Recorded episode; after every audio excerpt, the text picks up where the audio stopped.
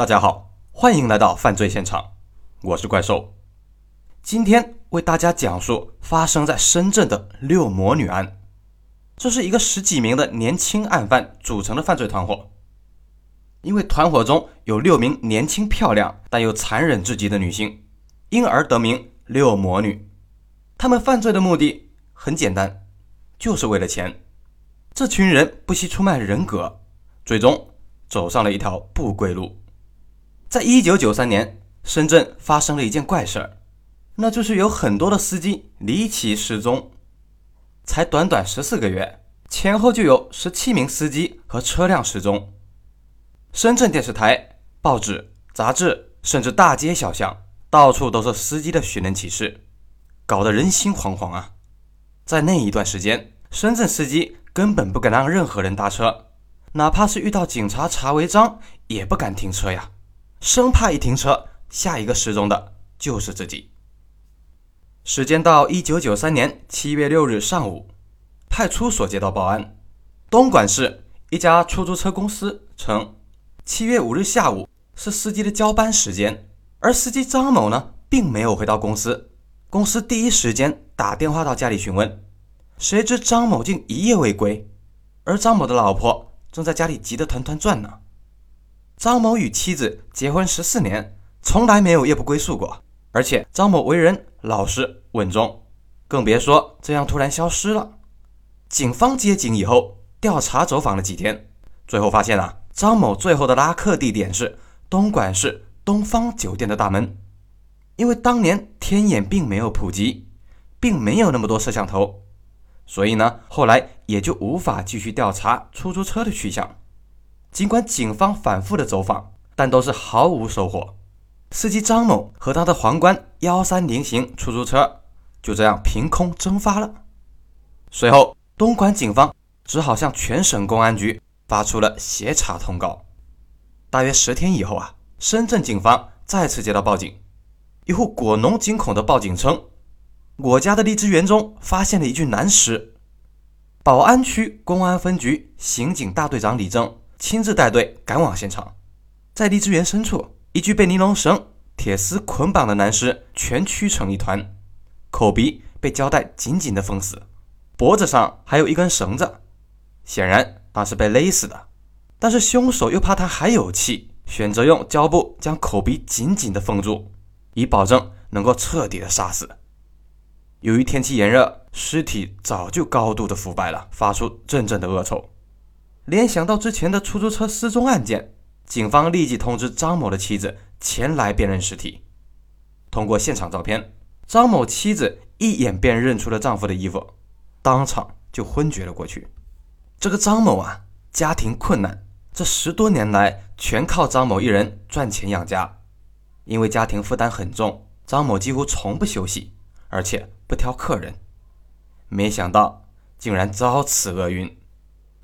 现场分析，歹徒作案手法熟练，尤其杀人、捆绑、封嘴、抛尸都非常有经验，没有留下什么线索。大队长李正认为，根据歹徒的作案手法，他们绝对就是惯犯。尽管歹徒留下了一些脚印，胶带上呢也有模糊的指纹，可是仅仅依靠这些东西，根本就不可能破案。何况作案工具。都是很普遍的尼龙绳、胶布，几乎广东省到处都可以买到的东西。所以呢，从作案工具下手根本无法追踪。而发现尸体的荔枝园也并非是第一杀人现场，只不过啊是抛尸现场而已。抛尸固然是个麻烦事儿，不仅浪费时间，还很有可能被目击者看到。所以呢，警方决定走访附近的群众，也是毫无收获。现在呢，只剩下唯一的办法了，就是追踪那辆失踪的皇冠车。一般来说，因为车辆是赃车，并不容易脱手，相比较更容易追查。不尽人意的是，警方走遍了深圳的旧车市场，依旧是毫无所获。唯一的线索也断了，看来歹徒果然是惯犯，并且呢，他们有固定的销赃渠道。深圳警方对该案件非常重视。为什么呢？因为这并非就是宝安区第一起劫车杀人案，在三个月以前，已经有两名出租车司机被杀，并且车辆也被抢走了。第一名司机在三月遇害，被人残忍地杀死在一个水塘里，驾驶的桂冠牌轿车失踪。事后验尸发现，司机头部有高达四十多处打击伤，背部还有几处刀伤，刺穿了肺部。歹徒极为凶残，但明显作案手法并不熟练，看来很有可能是第一次作案。第二名司机是被勒死的，没有见血，驾驶的蓝鸟轿车失踪。到了第三起案件，则用一对情侣拦车打掩护，手段是越发的高明熟练了。由于以上三起案件呢，线索实在太少了，三起案件都成为了无头案，悬而未破。可让所有人都万万想不到的是。这三起案件仅仅是对方的一个开始，随后短短一年内又发生了十八起同类案件。一九九三年八月十八日，深圳市龙岗区政府财政局报警，说他们小车队的司机吴某突然离奇失踪。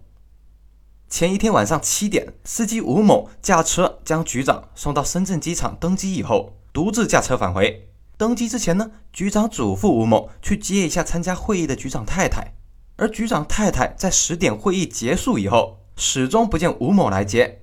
第二天，他也没有来上班，并且黑色奥迪车也不知去向。大家这才意识到出事了。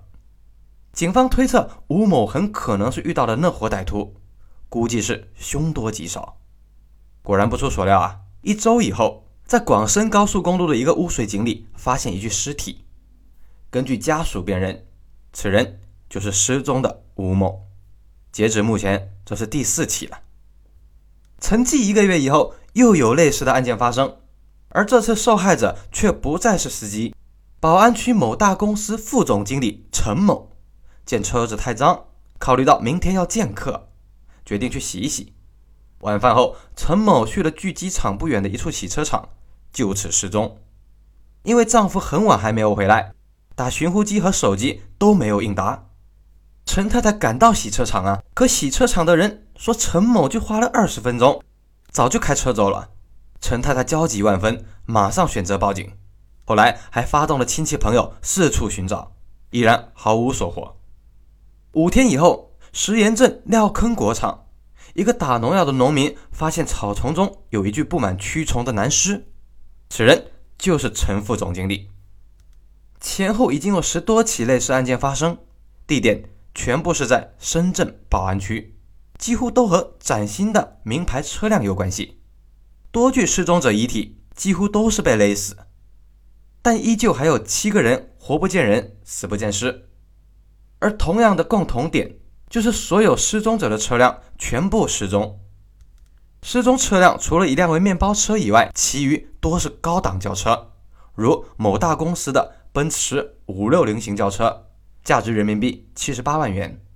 虽然受害者身份都有着极大的差别，政府部门专职司机、副总经理，还有来深圳旅游的一个香港帅哥，来深圳创业的公安局副局长的儿子，出租车司机。